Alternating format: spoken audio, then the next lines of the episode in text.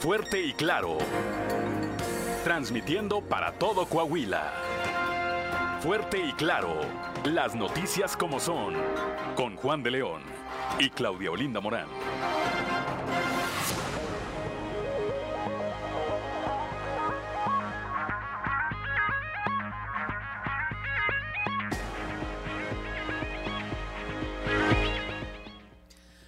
Buenos días, ya estamos en Fuerte y Claro, un espacio informativo de Grupo Región.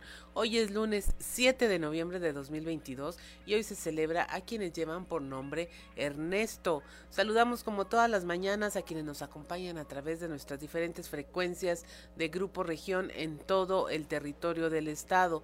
Por región 91.3 Saltillo en la región sureste, por región 91.1 en la región centro, carbonífera, desierto y cinco manantiales, por región 103.5 en la región Laguna de Coahuila y de Durango, por región 97.9 en la región norte de Coahuila y sur de Texas y más al norte aún, por región 91.5 en eh, Ciudad Acuña, Jiménez y del Río, Texas.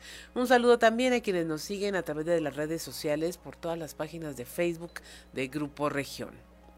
Y ya se encuentra activada también nuestra línea de WhatsApp al 844-155-6915, 844-155-6915, para recibir sus mensajes, sugerencias, comentarios, denuncias y cualquier comunicación que desee tener usted con nosotros o a través de nosotros. A esta hora de la mañana, 6 con 4 minutos.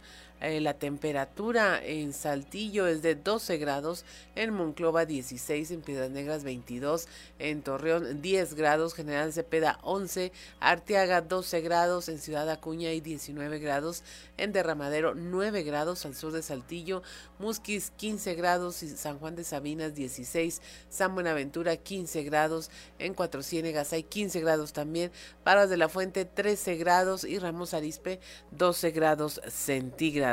Pero si quiere conocer a detalle el pronóstico del tiempo para todas las regiones del estado, vamos con Angélica Acosta.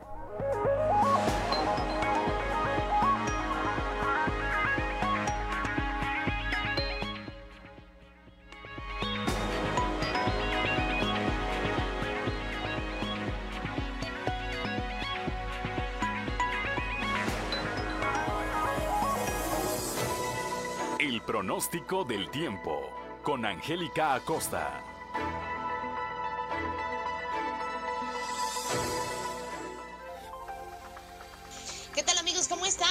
Buenos días, qué gusto me da saludarte. Feliz inicio de semana. Estoy lista para darte los detalles del clima. Temperatura súper cálida para Saltillo, pon atención.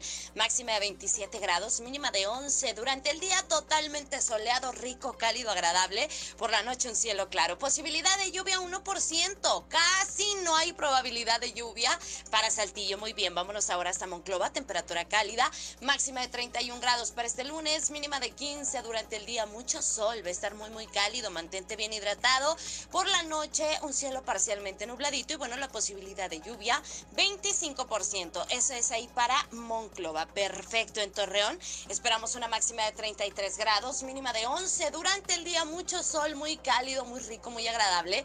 Por la noche un cielo totalmente claro y la posibilidad de precipitación 0%. Excelentísimo. Nos vamos ahora hasta Piedras Negras donde también esperamos temperatura cálida. Máxima de 32 grados, mínima de 19 durante el día, pues bueno, vamos a tener periodo de nubes y sol. A pesar de eso, se va a sentir muy cálido, va a estar muy agradable por la noche.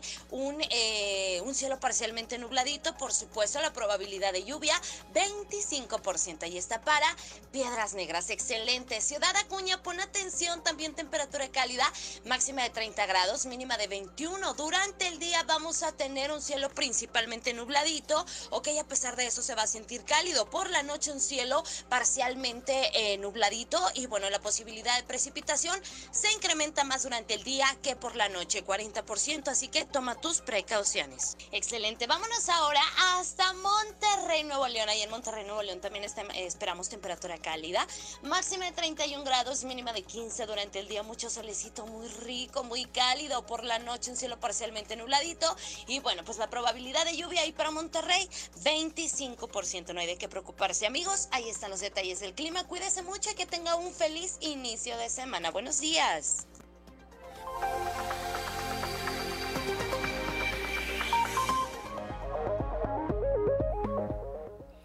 Son las 6 de la mañana con 7 minutos. Escuchemos ahora el mensaje semanal del obispo de la diócesis de Saltillo, Monseñor Hilario González.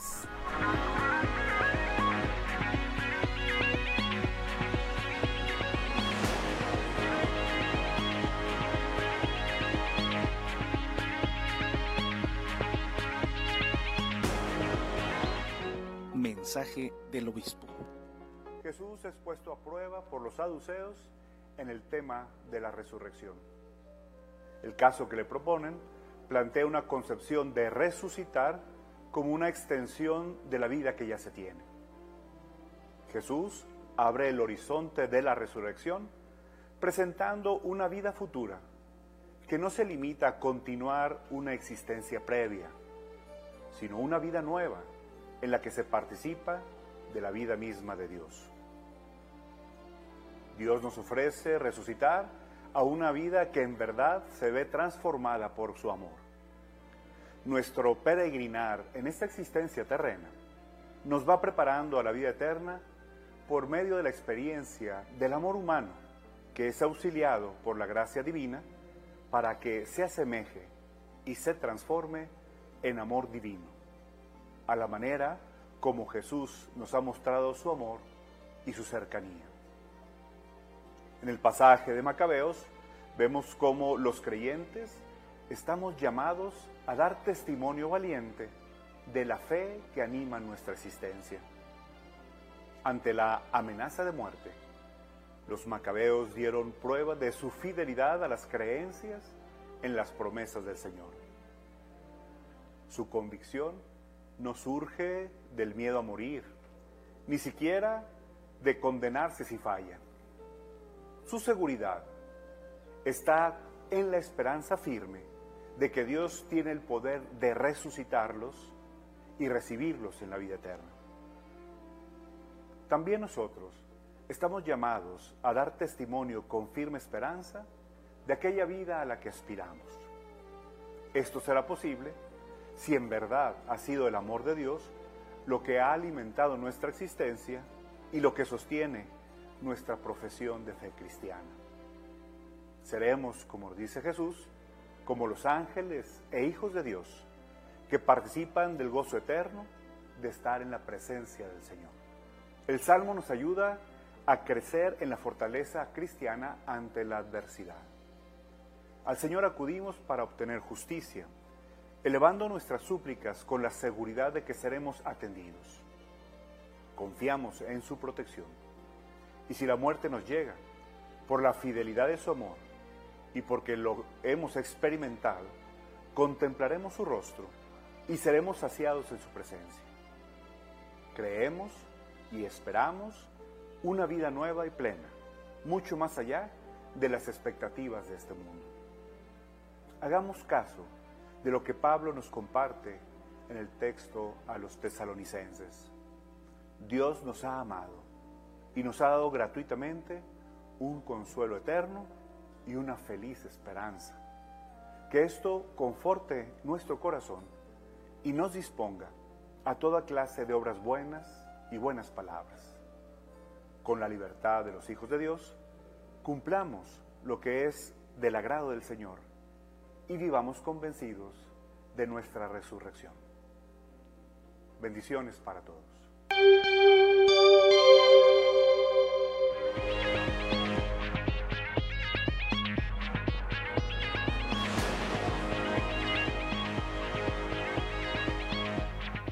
6 de la mañana con 11 minutos ya. Y eh, bueno, si usted nos sigue a través de la radio, lo invitamos a que vaya a nuestras redes sociales para compartirle este contenido de los tres videos más virales de Sucedió en.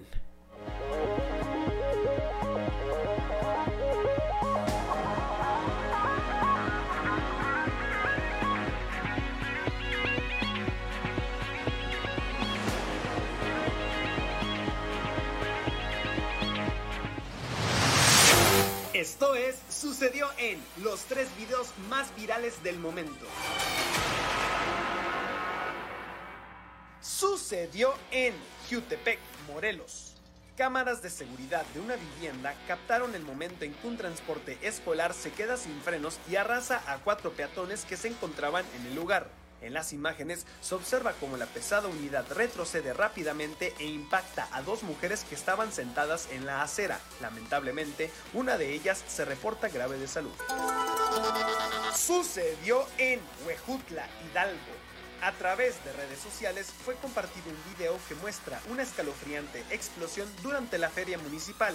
En las imágenes se aprecia como decenas de personas esperaban la realización de un show pirotécnico cuando, de pronto, los fuegos artificiales fallan y comienzan a estallar frente a la gente. De acuerdo con los primeros reportes, se contabilizan al menos 10 lesionados. Sucedió en Londres, Inglaterra. En el barrio de Tottenham, dos esferas gigantes cayeron a las calles luego de que se registraran fuertes vientos en la ciudad. En las imágenes captadas por un usuario de redes sociales se aprecia como dos de ellas se impactan contra los edificios aledaños y una llega a chocar con un automóvil que pasaba por la zona. Afortunadamente, ningún transeúnte fue golpeado y, después de limpiar el área, la circulación se reanudó.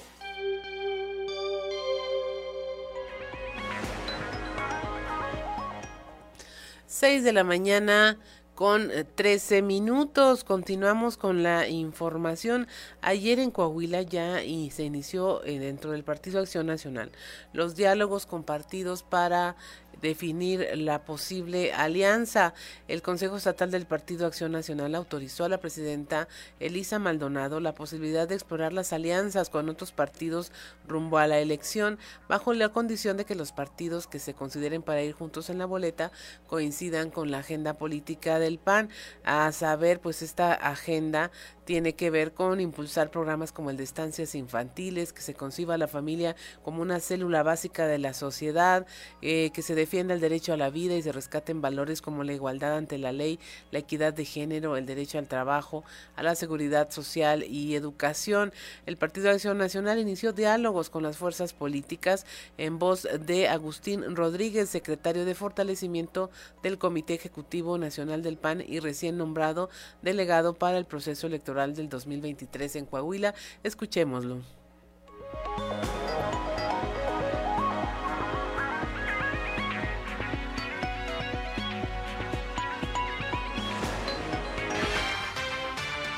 Nos preocupa, nos preocupa el modelo de gobierno de Morena.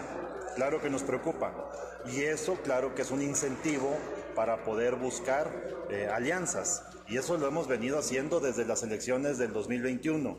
Nosotros, gracias a la alianza del 2021, es que hoy por hoy tenemos un Congreso de la Unión que defiende a las y a los mexicanos. No defiende Acción Nacional, defiende a las mexicanas y a los mexicanos. A eso le apostamos, a que nosotros siempre vamos a estar trabajando para lo que sea bien para México y eso es Acción Nacional.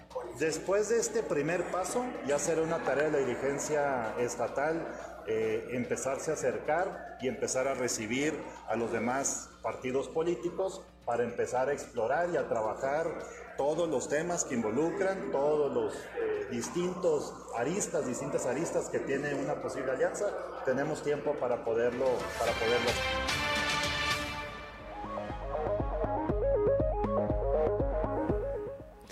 6 de la mañana con 16 minutos. Damos paso a la información en voz de nuestros reporteros en todas las regiones. Aquí en la región, en la región sureste, nuestro compañero Raúl Rocha nos eh, nos, nos muestra los conflictos internos de Morena eh, que en el Estado están liderando los asuntos que ha debido resolver el Tribunal Electoral de Coahuila en los últimos procesos. Él habló con el magistrado presidente Sergio Díaz Rendón.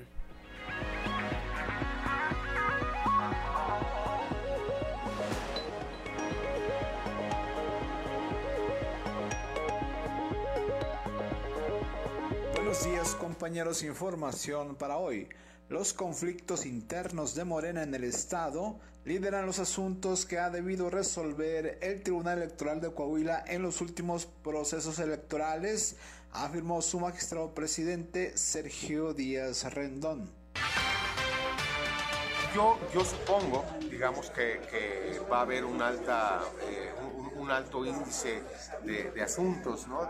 Que se, judicialicen, ¿no? Creo que ha sido la tendencia eh, eh, de los últimos procesos electorales, no sé si cada vez hay más y sobre todo se incrementan cuando es la elección del titular del Poder Ejecutivo del Estado, ¿no? Creo que de manera natural eso incrementa. Ordinariamente, este, eh, también pues los partidos políticos también nos, nos, han llenado de asuntos en los últimos procesos ha sido este, integrantes de Morena conflictos internos de Morena los que permanentemente han, eh, han estado este, mandándonos asuntos ¿no? para, para resolverlos entonces pues creo que entre lo, interno de los partidos políticos más todos los conflictos que surjan en torno a la a la, a, la elección como, como tal, pues creo que va a ser un año movidito para, para nosotros. Esta es la información para el día de hoy. Buen día. 6 de la mañana con 18 minutos. También aquí en la región sureste, el obispo de Saltillo, Monseñor Hilario González, se pronunció en contra de esta medida eh, que está manejándose en la Suprema Corte de Justicia de la Nación, donde se presentó un proyecto para eh, que los ayuntamientos o los gobiernos no puedan gastar en la instalación de nacimientos navideños porque consideran que pues es hostil o indiferente hacia cualquier otra concepción religiosa. La información con Leslie Delgado.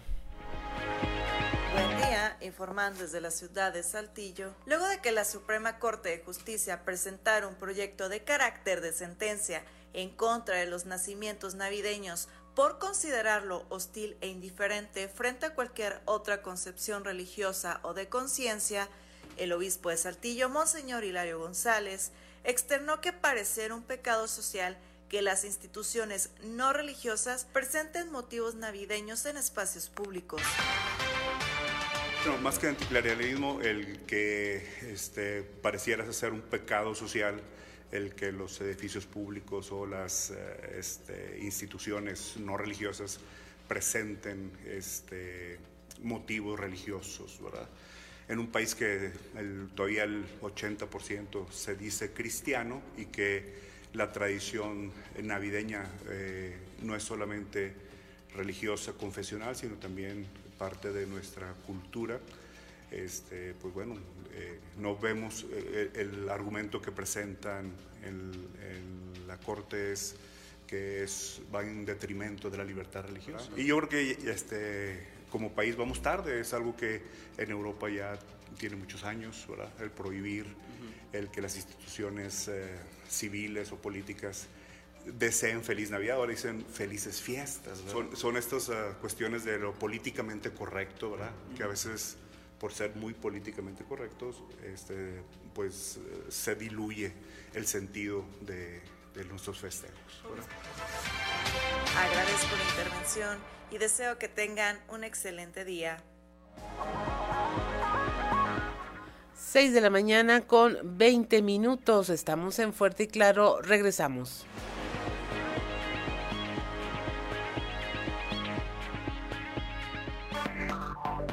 Enseguida regresamos con Fuerte y Claro. Seis minutos. Si usted nos sigue a través de la radio, escuchó con el alma en un cajón de Ernesto D'Alessio, una canción de los años de la década de los noventas.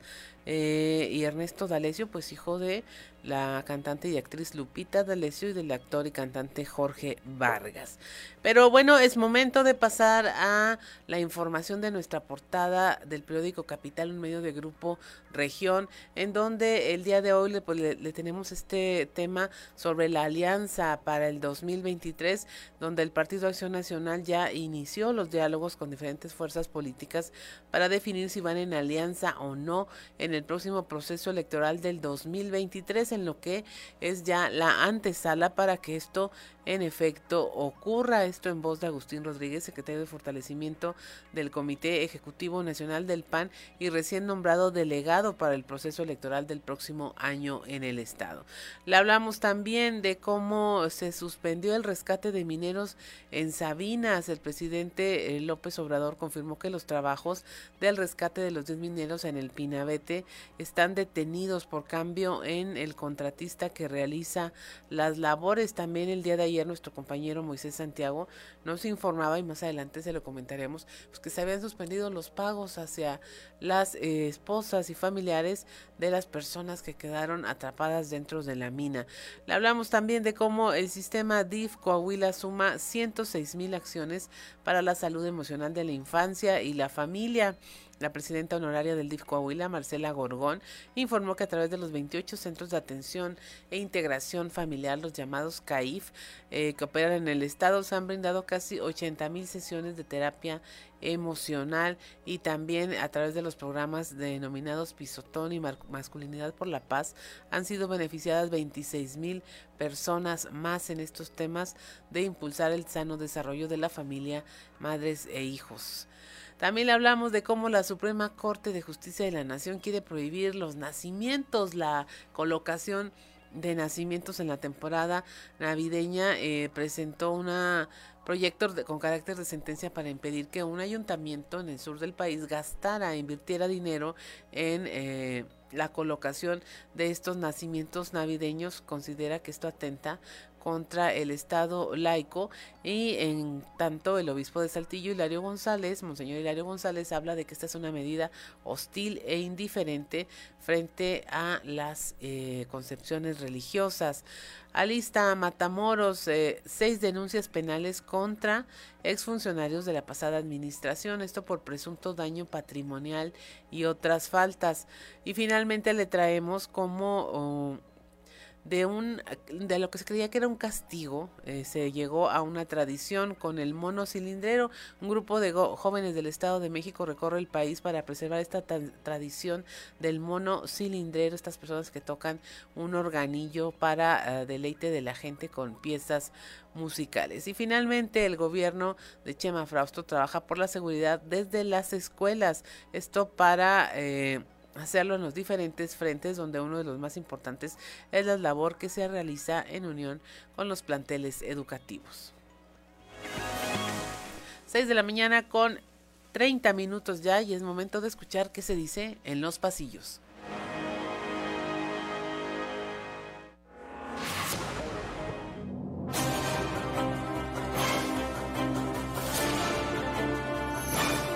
Y en el cartón de hoy, el sastre, que nos muestra Mario Delgado con todo y cinta métrica mientras le hace un traje a la medida a Ricardo Mejía Verdeja. El traje dice, coordinador de los comités de defensa de la 4T. Mario nos comenta, ya les hice su traje a los demás contendientes, mientras vemos a Armando Guadiana y Luis Fernando Salazar con sus bocas amordazadas. Por más ruido que trató de hacer Ricardo Mejía Verdeja el viernes pasado en el evento en la colonia Lourdes y ayer en el organizado en Ramos Arispe, ambos organizados por el beneficiario de la 4T, ya dos veces diputado federal Francisco Javier Borrego Adame, quien exigiendo cuotas y amagos de que les cancelan concesiones se ha convertido en el azote de los camioneros y autobuseros federales, se sigue viendo la realidad. No más no pinta.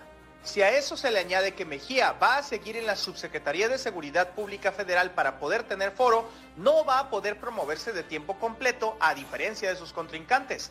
Anótele. No hay duda que aunque el 12 de diciembre sea impuesto por la dirigencia de Morena, Mejía nomás no alcanzará a los punteros Armando Guadiana Tijerina ni Luis Fernando Salazar, cuya mesura interesantemente huele a una alianza entre ellos.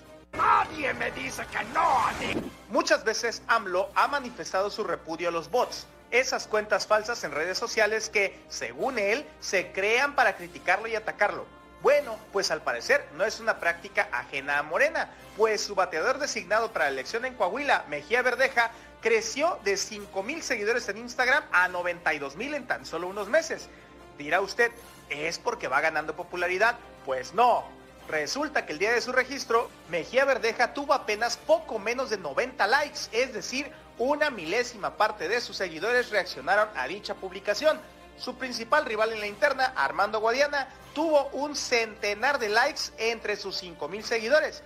Dijo Juanga, lo que se ve no se juzga. Encuentro esto misterioso. Muy misterioso. El punto trascendente de la Asamblea Estatal del PAN celebrada ayer en Saltillo es que dejó prácticamente planchada la alianza para el proceso electoral del año entrante. Según el punto en cuestión, los panistas aprobaron ayer la posibilidad de un gobierno de coalición, es decir, una antesala de la alianza con el PRI y el PRD.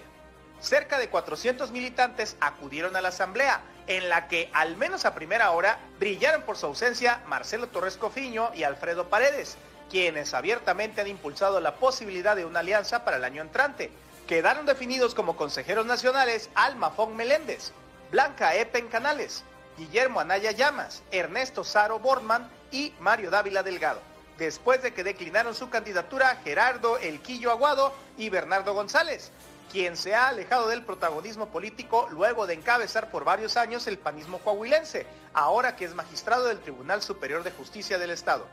Al que sí le siguen dando cosquillas es a Guillermo Anaya, quien insiste en buscar la candidatura del PAN, ya sea con alianza o sin ella, por tercera vez consecutiva al gobierno de Coahuila.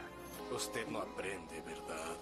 Cansado pero sin peones que le jalen el caballo para que no se caiga, andaba el secretario de Desarrollo Social, Manolo Jiménez Salinas, quien se da el tiempo de recorrer el estado y en esta ocasión lo hizo por San Buenaventura, donde anduvo haciendo recorridos por el campo a lomo de caballo. Puro norte y puro para adelante, dice en sus reels de Instagram Jiménez Salinas. Se nota que el secretario sí sabe andar a caballo, no como otros que ni el bat saben agarrar para simular que saben jugar béisbol. Diablos, ese es un nombre de verdad.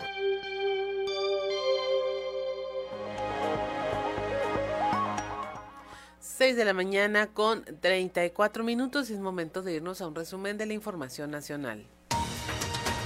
Recortan el gasto al Instituto Nacional Electoral, se lo dan a pensiones. La Comisión de Presupuesto de la Cámara de Diputados aplicó un, recorte a los órganos autónomos de 6.437 millones de pesos.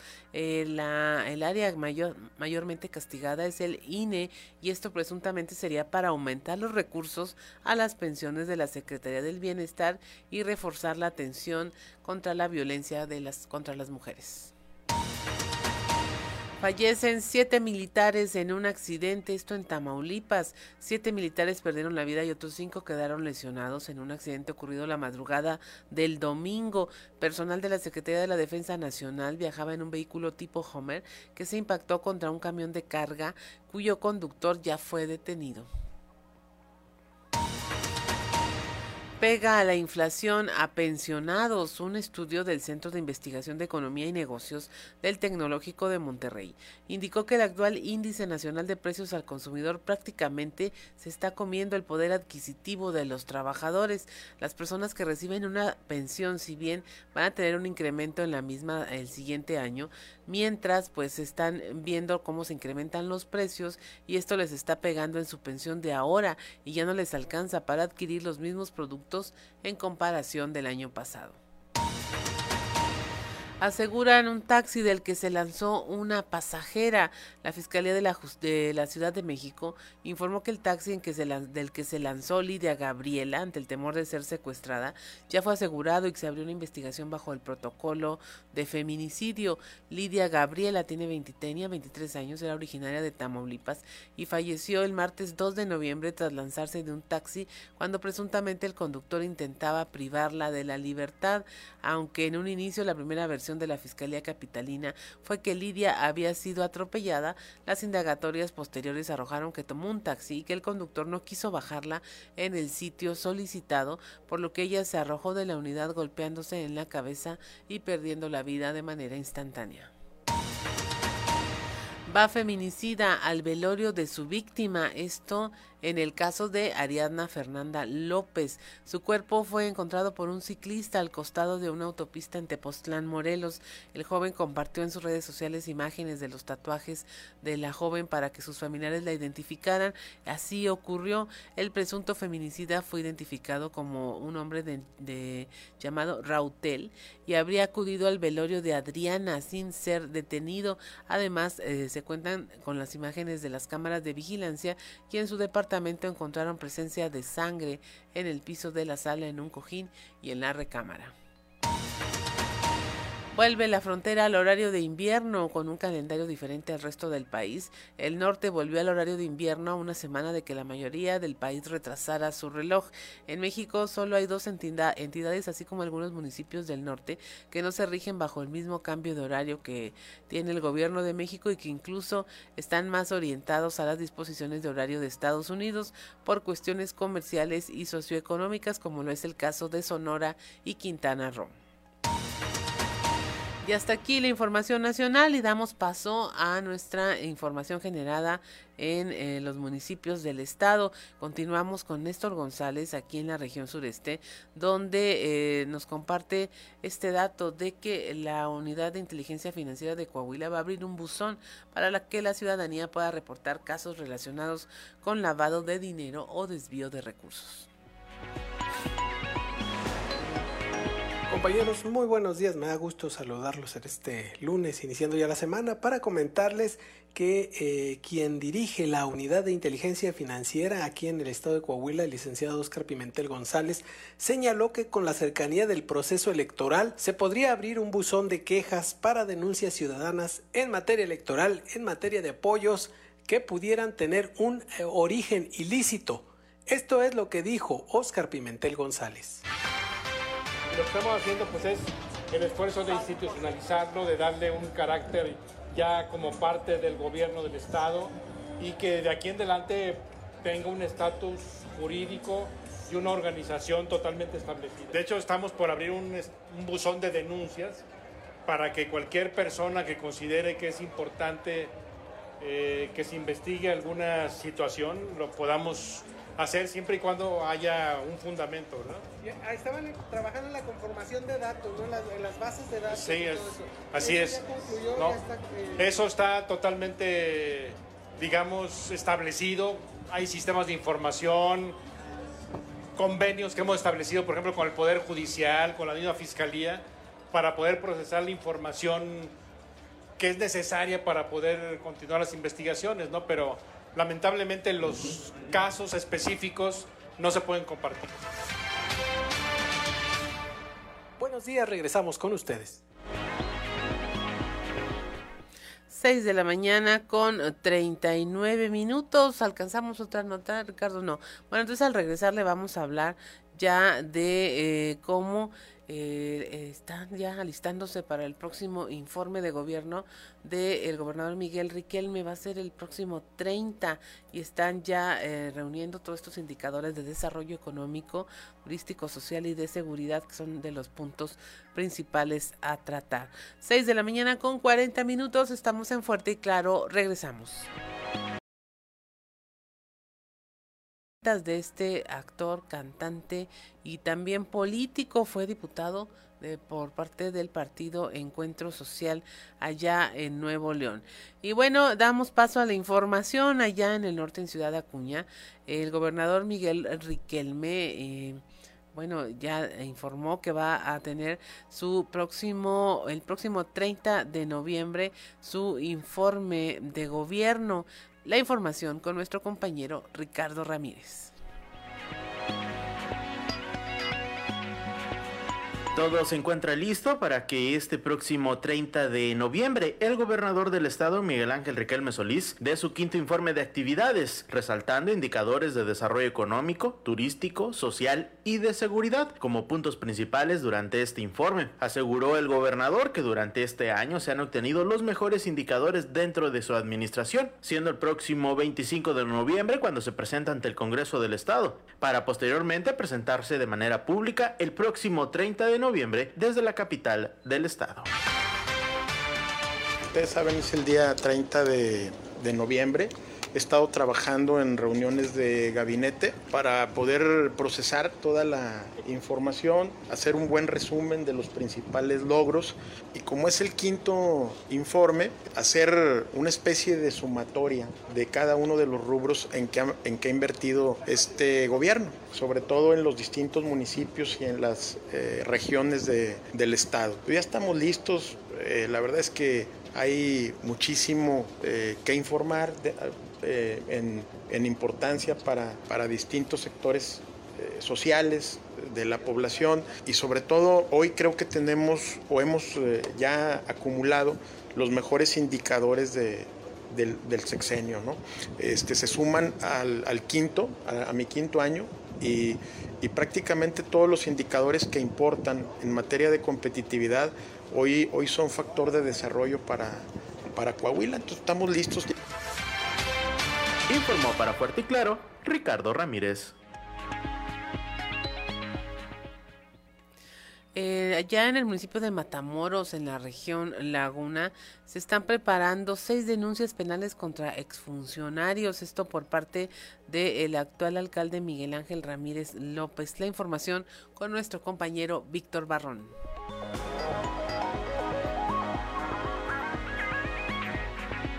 ¿Qué tal amigos de Grupo Región? Muy buen día en temas de la comarca lagunera. Por presunto daño patrimonial y otras faltas, son al menos seis las denuncias penales que el ayuntamiento de Matamoros prepara contra funcionarios de la pasada administración, encabezada por Horacio Piña Ávila del Partido Encuentro Social y afín a Morena. De esto habló el actual alcalde, Miguel Ángel Ramírez López, a quien vamos a escuchar.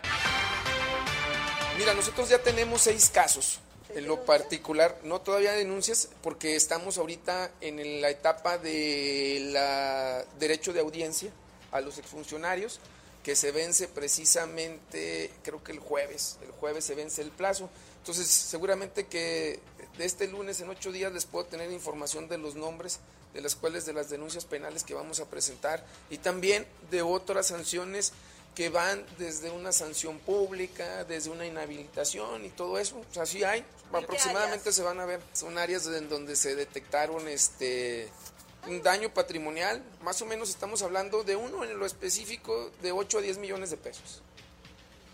¿Ya las seis en conjunto cuánto, No, varían, varían, varían mucho porque este no, no es, por ejemplo, a ver, una, pues ellos no pagaron el ICR, entonces ese concepto te genera más de 35 millones de pesos.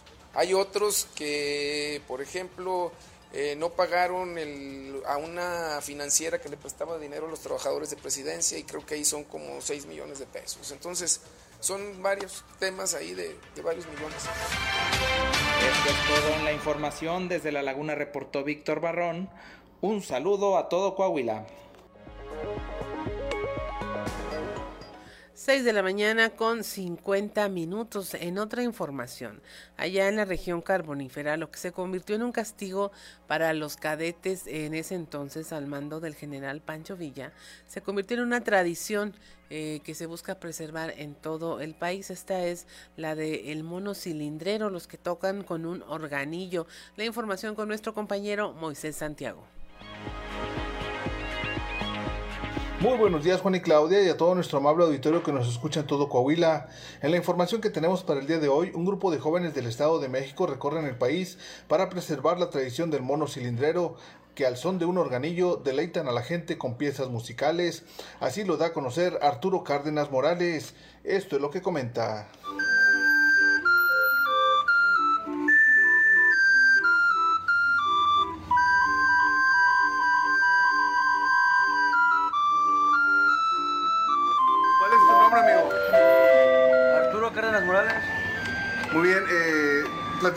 Qué es lo que están haciendo. Pues es, es, un aparato muy viejo, que consta desde la Segunda Guerra Mundial. Llegó a México cuando Porfirio Díaz era presidente.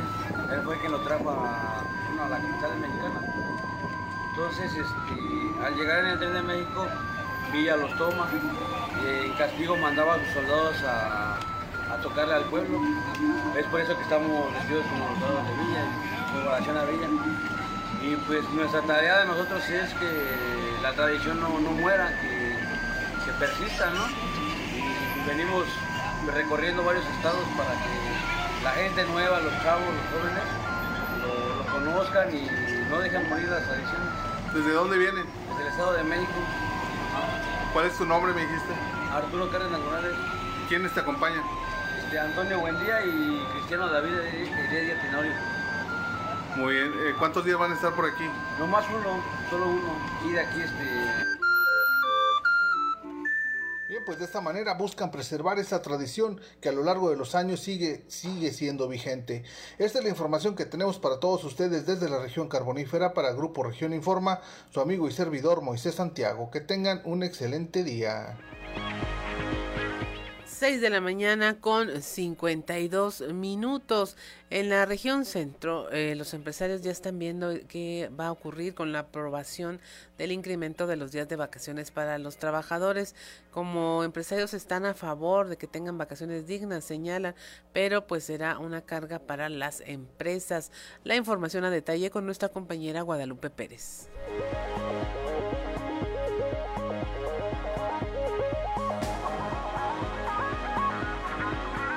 Días, saludos desde la región centro. Si bien la Coparmex y como empresario están a favor de que los trabajadores tengan vacaciones dignas, la aprobación de los 12 días que se dio en el Senado hace unos días sería una carga para las empresas, lo que se traducirá más adelante en inflación. Así lo señaló Mario Coria, presidente de la Coparmex y de la Unión de Organismos Empresariales en la región centro. 12 días por año se aprobaron pues nos va a pegar, eh, nos, va a pegar, no los quiero asustar, pero nos va a pegar a todos este, este tipo de, prestaciones a las que todos los trabajadores van a tener beneficio y que vemos bien y que ya lo habíamos platicado, que Coparmex es uno de los impulsores de esa propuesta de, de que haya vacaciones dignas para los trabajadores, más sin embargo pues va a tener una carga a, todas las a todos los negocios, a todas las empresas y esa carga pues se va a traducir en algún momento en inflación. Ese, ese ¿Van a vender más caros los productos? Claro, pues digo, pues si tienes que, si tú tienes contemplado una erogación y ahora se va a aumentar esa erogación, igual que si en algún momento el gobierno llega a dictaminar aumentar al doble o al triple el salario mínimo, pues se va a traducir en inflación. Saludos desde la región centro para Grupo Región Informa, Guadalupe Pérez.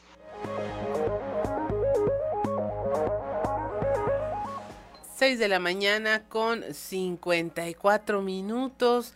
No se vaya, mire, en unos momentos más después del corte vamos a estar hablando con don Rubén Aguilar y más adelante tendremos al vocero de la Alianza Ministerial Evangélica en el Estado, Eduardo Pacheco, hablando de esta especie de cruzada en contra de algunos derechos con perspectiva de género y derechos sexuales reproductivos. Es un movimiento que acaba de iniciar. Aquí le vamos a estar hablando de ello. Son las 6 de la mañana con 55 minutos. Estamos en Fuerte y Claro. Regresamos. Son las 7 de la mañana, regresamos a Fuerte y Claro y ya tenemos en la línea a don Rubén Aguilar para eh, hablar de sus convicciones del día de hoy. Muy buenos días, don Rubén. Buen día, Claudia, bien día que nos escucha. Bueno, pues mi comentario de hoy tiene que ver con el secretario de Gobernación, que eh, como sabemos eh, en las últimas semanas de manera desaforada ha estado visitando todo el país en, lógica de una campaña ya electoral de cara al 24 en la, disputa interna de, de Morena. Eh, en los círculos políticos cada día toma más eh, camino la idea de que el verdadero candidato del presidente es Adán Augusto López Hernández, el secretario de Gobernación, hermano del presidente, como él le dice siempre, uh, tabasqueño, y está en, campaña permanente. Uh, dirigentes del PRI, dirigentes del PAN piensan que ese es el candidato y cada vez más eh, analistas políticos eh, coinciden en eso y piensan que pues, eh, la candidatura de Claudia Sheinbaum es una cortina de humo, y que el verdadero candidato es eh, eh, el secretario de Gobernación. Todo es especulación, eh, no sabemos realmente qué es lo que piensa el presidente, que al final el candidato de Morena que sea candidato para la presidencial del 24, pues será el que el presidente decida, del el partido, él es el dueño, el, el, dueño del 100% de las acciones, él lo crió y él lo maneja. Eh, primero pues eh, López Hernández estaba de gobernador en, el estado de Tabasco, eh, lo trae el presidente entonces a la Secretaría de gobernación y desde muy al principio pues ha, dedicado eso a pasearse por el país, a que lo vean. Es, el, es la corcholata menos eh, con menos presencia nacional hasta hace unos días, tenía un nivel de recordación del 28%, con los otros, eh, las otras corcholatas traen arriba del 70%. Si quiere ser competitivo, pues necesita eh, que lo reconozca la sociedad y a eso está dedicado. Y pues el despacho que maneja su campaña ha recurrido al, a la más burda, más básica, pero al tiempo eficaz de las eh, estrategias de comunicación, que es pues la mentira, el insulto, la agresión, porque siempre esto eh, se hace nota, los medios lo, lo recogen, ¿no? Ha, dicho una tanta de barbaridades, pero lo, lo, lo mantienen en la prensa. Eh, él, eh, como el propio presidente, pues fue un priista, estuvo 25 años en el PRI, eh, dejó la militancia del PRI para pasarse igual que el presidente al PRD, allí fue por el PRD diputado local, diputado federal y senador, y siendo senador, pues desde el PRD para después incorporarse a Morena, y iremos viendo, pero eh, me parece que eh, Adán Augusto eh, López Hernández es el candidato del presidente y habrá que seguir su eh, presencia en el territorio nacional en esta idea de que uh, tiene que darse a conocer y tiene que radicalizarse porque para la base de Morena él resulta un hombre excesivamente teísta de formas muy suaves eh, pero bueno pues y que requiere la base eh, morenista alguien más fuerte eh, y pues, intenta ahora imitar a pie puntillas a su hermano el presidente de la República Claudia. Así es, don Rubén, y pues nada, le queda una eh, más que remontar y remontar en una época donde ya todos están más adelantados, pues sí le va a costar el doble. Pues sí, tiene que remontar y, que pero pues es, eh, si el presidente ordena que los otros se paren y que usted crezca, pues es así de fácil. Ahí todo, hay un director de orquesta, un dueño, y todos siguen su libreto, les dice agredan, agredan, el propio presidente le recomendó que eh, viajara a polarizar, es público la recomendación del presidente, y pues es lo que ha hecho, y pues el despacho que tiene lo, lo, lo, lo, lo guía en esa, en esa dirección, seguramente al interior, como ya lo ha dicho Monreal, pues hay mucha molestia, como ya lo han dicho Ricardo Mundial, violentan la ley, la constitución y la ley electoral. Desde Morena, tanto eh, Adán Augusto como Claudia, como Marcelo Ebrard, este, los, las tres corcholatas eh, visibles, Ricardo Monreal pues ya ha sido marginado, aunque él ha dicho que le estará también en la boleta, habrá que ver cómo, cómo lo consigue y si es que realmente eh, tendrá la fortaleza de romper con Morena y con el presidente, eh, que lo trata con la punta del pie, pero bueno, cada quien es cada quien.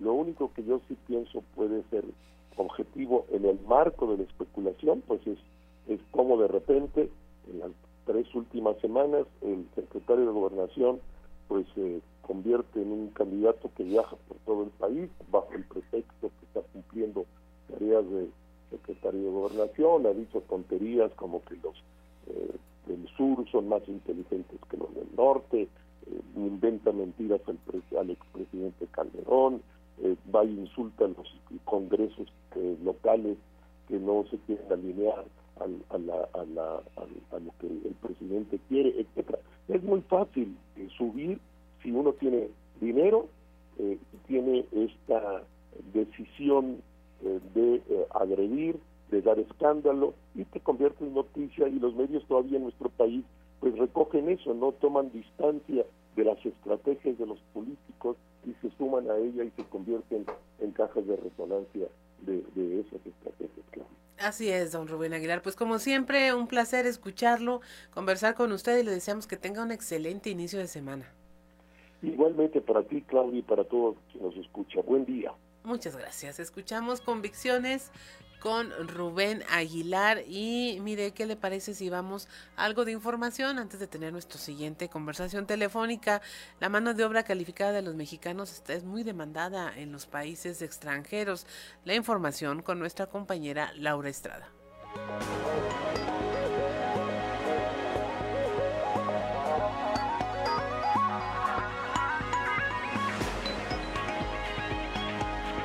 Tal amigos de Fuerte y Claro? Los saluda Laura Estrada desde Ciudad Acuña para informarles que la mano de obra calificada de los mexicanos es demandada por países extranjeros, por lo que a través del Servicio Nacional del Empleo se promueve el programa de movilidad laboral, el cual tiene vacantes vigentes a países como Alemania y Canadá, siendo los acuñenses beneficiarios directos de este esquema, señaló Ricardo Alderete Lomas, coordinador regional de la dependencia en Acuña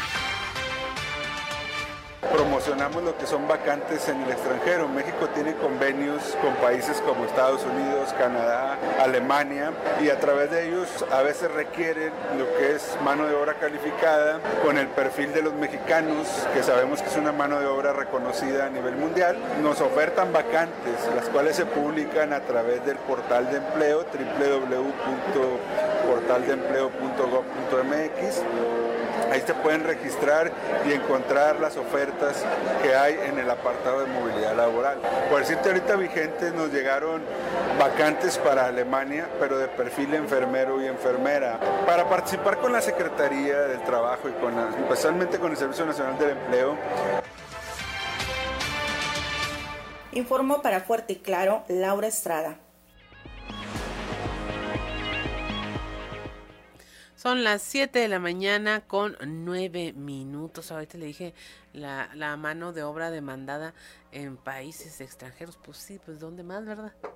Son, están en el extranjero.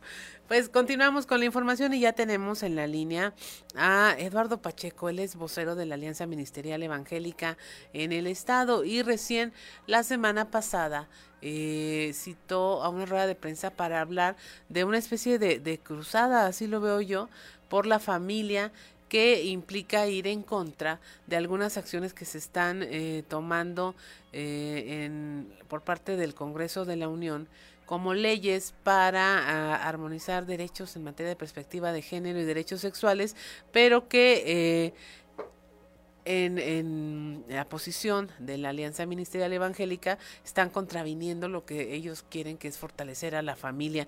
Muy buenos días, Eduardo Pacheco, ¿cómo se encuentra el día de hoy? ¿Qué tal? Muy buenos días. Gusto saludarles, Claudia, y a todos los radioescuchas de esta mañana que nos sintonizan. Pues con mucho gusto de también compartirles ¿verdad? nuestra postura en algunos temas. Eh, creo que es muy importante eh, clarificar que estamos a favor de los derechos humanos. No es un no es una confrontación contra los derechos de cada ciudadano. Eh, estamos a favor que nadie sea discriminado en lo laboral, en lo social, en el empleo, en la economía. El tema aquí es que se están incorporando conceptos eh, nuevos, extraños, yo diría hasta peligrosos, como por ejemplo igualdad sustantiva, por ejemplo los derechos reproductivos de los niños y las niñas, son temas que pues en los cuales no coincidimos con las autoridades, algunos senadores, algunos diputados, porque creemos que están violentando los derechos de los padres de familia, en el caso específico de los derechos reproductivos y sexuales de los niños, eh, de patria potestad. Los papás tenemos el derecho de orientar, aconsejar, direccionar la integridad de nuestros hijos, sus decisiones educativas, todo lo que concierne a nuestros hijos, es facultad de los papás, no es facultad del Estado no podemos estar de acuerdo que se empiece a legislar para eh, generar eh, derechos, ellos le llaman derechos, que van a contraponer eh, precisamente la responsabilidad que tenemos los papás. Creemos que la educación tiene que estar orientada hacia el conocimiento académico y científico, no hacia doctrinas que van contra la ciencia. A los niños les empiezan a enseñar que una persona es lo que se autoperciba y realmente nosotros creemos que las personas son lo que científicamente somos. Nada más hay dos formas de ser el ser humano, que es varón y hembra. No hay 140 eh, formas de identificarse como ahora la ONU reconoce. y creemos que eso pues, realmente genera confusión y son doctrinas que van en contra de la ciencia. Es para citar un ejemplo, pero también se está hablando de legislar eh, para crear el derecho a la muerte digna, que es la eutanasia. Es decir, que una persona pueda decidir libremente ya terminar con su vida, exista o no exista alguna razón, por ejemplo, de salud, por ejemplo, en su, situación de algún, alguna enfermedad terminal, etcétera. Este, viene el tema del aborto a instantes antes de que el bebé nazca, o sea, un bebé que ya tiene 35, 36 semanas formado en el vientre de su madre, en la Ciudad de México los, eh, las propuestas es de que ya instantes antes de nacer todavía se pueda terminar con la vida de ese bebé. Es decir, viene una cascada de modificaciones a la Constitución en las cuales pues no podemos estar de acuerdo porque se convierten en verdaderos crímenes en el caso de los niños, por lo cual pues jamás podemos estar de acuerdo con esa propuesta. Eh, eh, pero yo lo que veo es, son derechos inherentes a las personas de manera colectiva cómo afectarían. Por ejemplo, yo veo el fortalecimiento de la familia como institución, pues claro que hay que fortalecerla. Urgen guarderías para que puedan estar en espacios seguros mientras los padres trabajan. Urge que haya un tema de la salud en el que los padres no tengan que vender sus propiedades, sus casas para poder salir adelante eh, como por una enfermedad o por un accidente. Y veo en este, en este marco de derechos, pues derechos que son inherentes a los seres humanos en lo particular. Entiendo la parte de los menores de edad en cuanto a esta definición, porque pues se puede decir que no están maduros para elegir, que tienen que tener la potestad de los padres, pero si los padres tampoco están educados, tampoco son quienes pueden tomar las mejores decisiones. Le pregunto esto en relación a la respuesta que han obtenido de los diputados federales respecto a estas propuestas que están haciendo. Sí, pues mire, desde luego que hay muchos temas en los que como sociedad pues tenemos que estar trabajando, colaborando. Sería interminable definir una agenda de asuntos pendientes. Pero estos temas que son los que importan mucho, eh, especialmente al sector al cual nosotros nos eh, ubicamos, que es el sector creyentes, las personas que tenemos principios de fe, eh, cristianos, católicos, y hasta gente que no tiene una expresión de fe, pero que está de acuerdo en que tenemos que fortalecer la institución de la familia. Le voy a dar un, dato ahorita importante para nosotros, que es eh, hace tres semanas, cuatro semanas, el Senado de la República creó una nueva ley, un nuevo delito que eh, le llaman prohibir las terapias de conversión y es no es otra cosa más que impedir que la gente pueda recibir información para poder tomar una mejor decisión en cuanto a la forma en cómo va a vivir su, su vida sexual se, focaliza mucho en el tema de la homosexualidad, pero esa ley abarca mucho más cosas que el tema de la homosexualidad.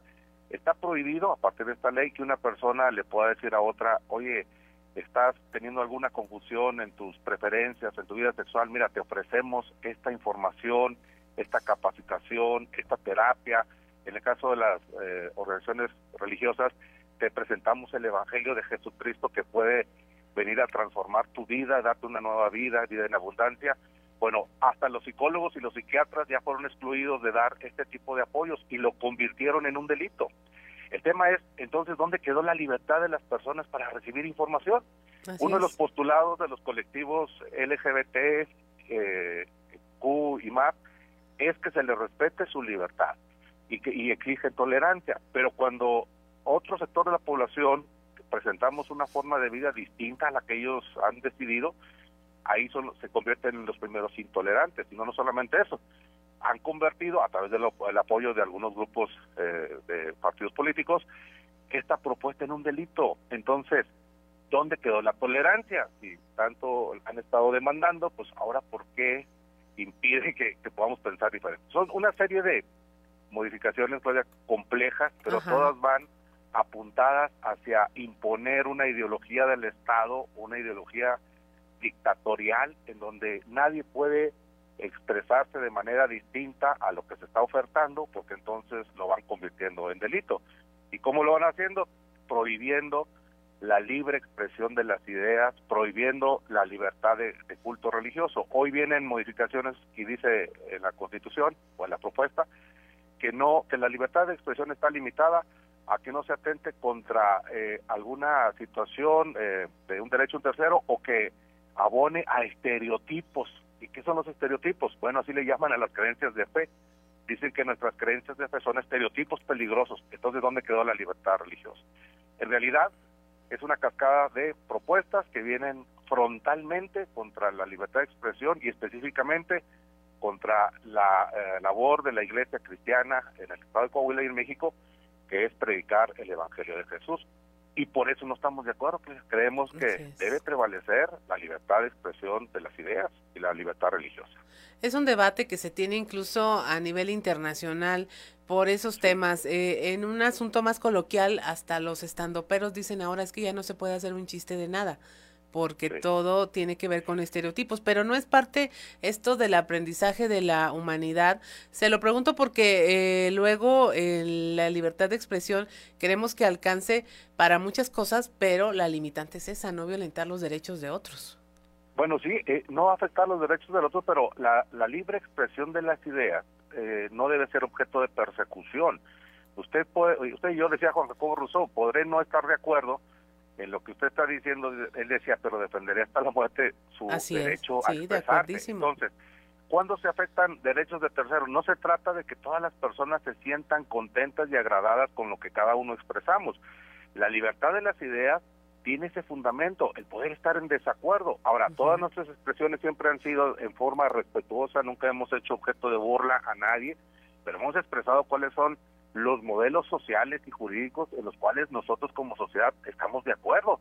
Y la vida democrática del país nos permite que podamos tener opiniones distintas y el sistema representativo que es el que vive México a través de los diputados federales, bueno, locales, federales, senadores, les estamos diciendo cuál es el sentido de nuestra eh, decisión en estas instituciones y les estamos planteando a los señores diputados federales de los diferentes partidos que se sujeten a la manifestación de voluntad de los ciudadanos. Finalmente, ellos son representantes populares, no se mandan solos, ni siquiera deberían de estar atendiendo prioritariamente a sus institutos políticos, sino a los ciudadanos. ¿Por qué, Claudia? Porque el año que entra varios de ellos nos van a andar pidiendo el voto y nosotros hoy les estamos pidiendo su voto. Queremos que voten en el sentido que les estamos indicando para que el año que entra pues tengan autoridad moral para pedir el voto de la ciudadanía. Así es. Son instituciones que, que la sociedad tiene todo el derecho de participar y lo estamos haciendo en la forma respetuosa, en la forma, en una manera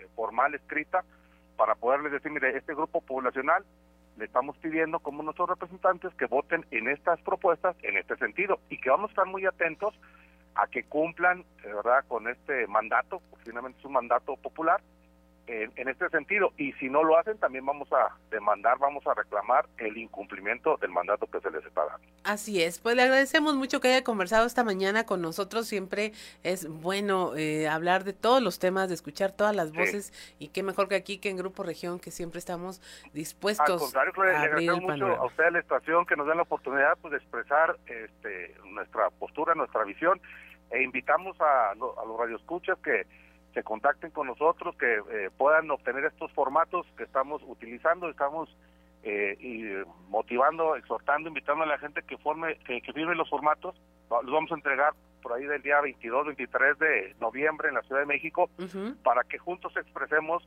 como coahuilenses cuál es nuestra voluntad a los señores diputados federales y deseando, esperando que ellos pues se sujeten y cumplan con este mandato. Así es, muchas gracias. Eh, radio escuchas, Dios les bendiga. Que tengan un excelente inicio de semana, gracias. Son las 7 de la mañana con 21 minutos, estamos en Fuerte y Claro, regresamos.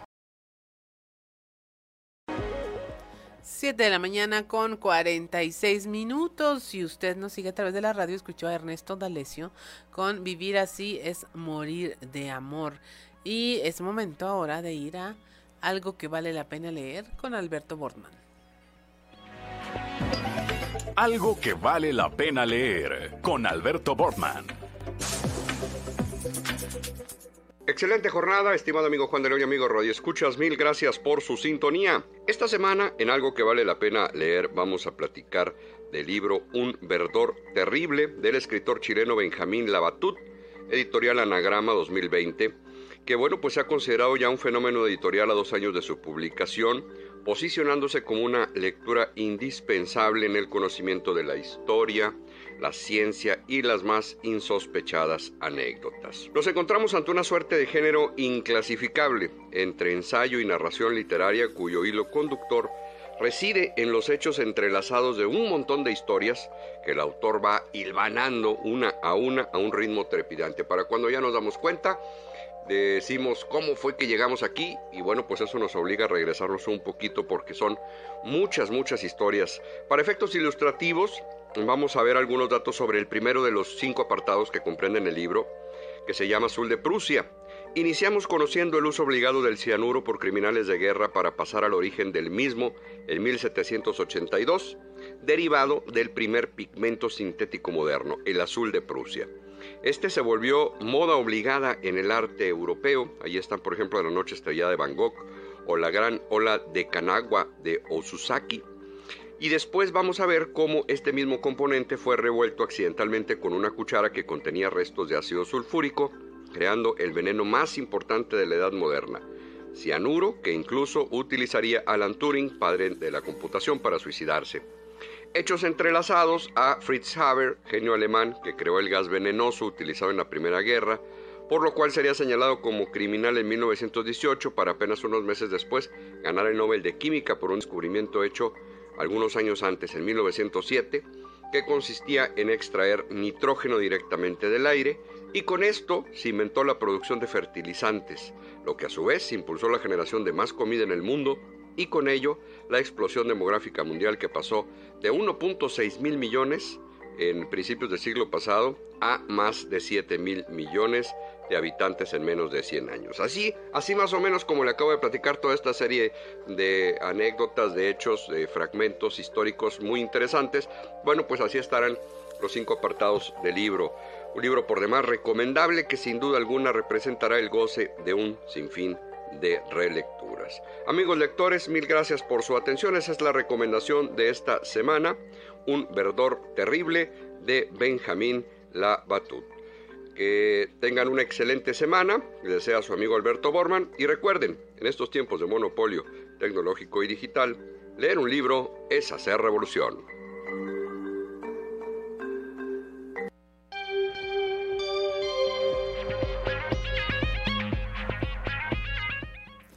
7 de la mañana con 49 minutos. Mire, nos están reportando una fuerte explosión en eh, algunos locales de negocios ubicado en prolongación Urdiñola y San Esteban.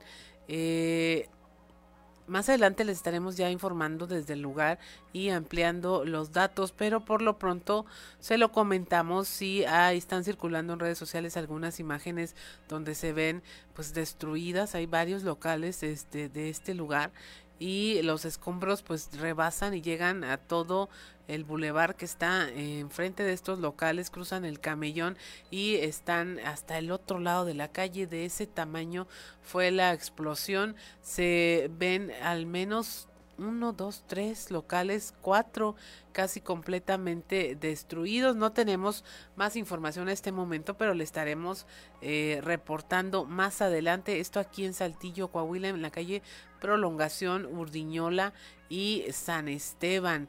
Eh, vamos a ver, vamos a verificar esta información para ofrecérsela a mayor detalle en nuestros siguientes espacios informativos. Son las 7 de la mañana con 50 minutos. Continuamos con la información. La presidenta honoraria del DIF Coahuila, Marcela Gorgón Carrillo, informó que a través de los 28 centros de atención e integración familiar que operan en el estado se han brindado casi 80 mil sesiones de terapia emocional. A su vez, mediante los programas denominados Pisotón y Masculinidad por la Paz, han sido beneficiadas 26 mil personas más. La salud emocional, dice, es fundamental para el desarrollo integral de las familias. Los 28 CAIFO centros que operan en 23 municipios del estado brindan atención psicológica en terapia familiar, la cual se brinda ellas y cada sesión tiene duración de una hora y se proporciona con frecuencia semanal o quincenal, según sea la complejidad de cada caso. 7 de la mañana con 51 minutos y es momento de irnos a los deportes con Santoyo. Primer estadio con Santoyo. La mañana de este lunes se realizó el esperado de los octavos de final de la temporada 2022-23 de la UEFA Champions League, evento donde los 16 equipos que lograron superar la fase de grupos conocieron el nombre de su próximo rival en la competencia. En esta etapa se vivirán choques que lucen bastante atractivos, pues medirá Liverpool contra el Real Madrid y el Paris Saint Germain contra el Bayern Múnich, equipos que son los favoritos para levantar la el próximo de junio. Con respecto al Napoli, equipo en donde milita el mexicano Lozano, tendrá como rival al campeón de la UEFA Europa League, el Frankfurt. Los partidos de los octavos de final en la ida se jugarán el 14, 15, 21 y 22 de febrero del próximo año, mientras que la vuelta se jugarían el 7, 8, 14 y 15 de marzo. Los Astros de Houston consiguieron este fin de semana coronarse campeones de la Serie Mundial de la Gran Liga 2022 al derrotar a los Phillies de Filadelfia en seis encuentros. Pero para hacer la hazaña aún más especial, lograron ser el primer equipo en alzar el título ante su gente en su propio estadio en casi una década. Más de 40 mil aficionados fueron testigos de la coronación de los Tejanos en el Minute My Park.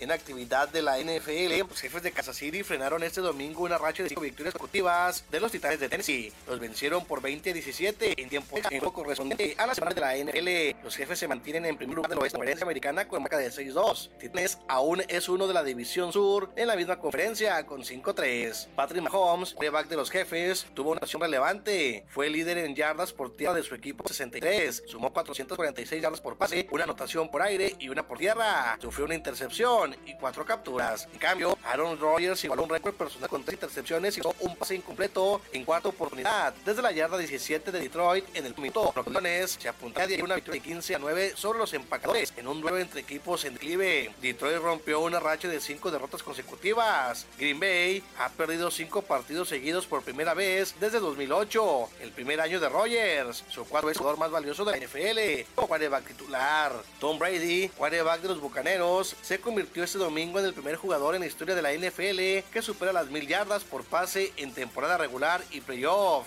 El ganador de 7 anillos de Super Bowl llegó a las 100.116 yardas en el duelo de esta semana, en que su equipo ganó 16 a 9 a los campeones Rams de Los Ángeles.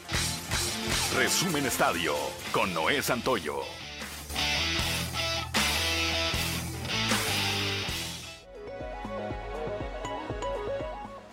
7 de la mañana con 54 minutos. Hace unos momentos le reportábamos eh, una explosión al sur de Saltillo sobre la prolongación Urdiñola. Esto a la altura de la colonia Villas de San Lorenzo. Se habla de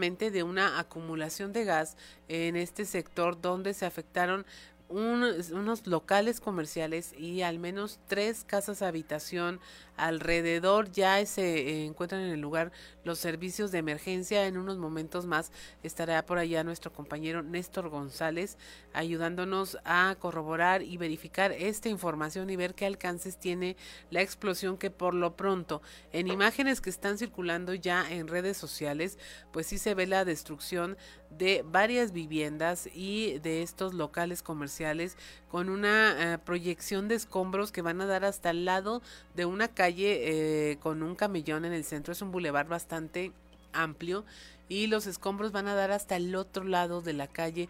Se escuchan en el video también ya eh, la llegada del cuerpo de auxilio de bomberos.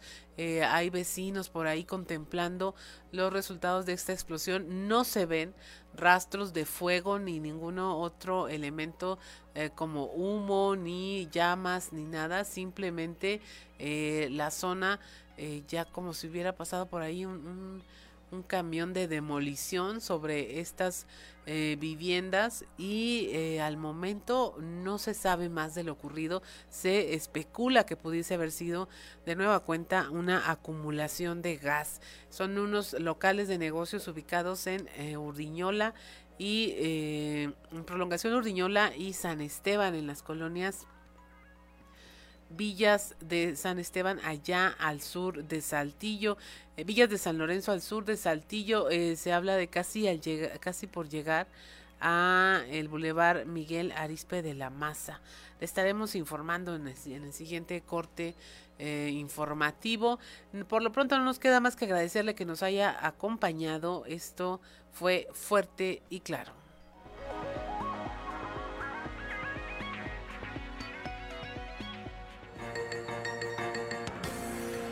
Escuchaste fuerte y claro las noticias como son.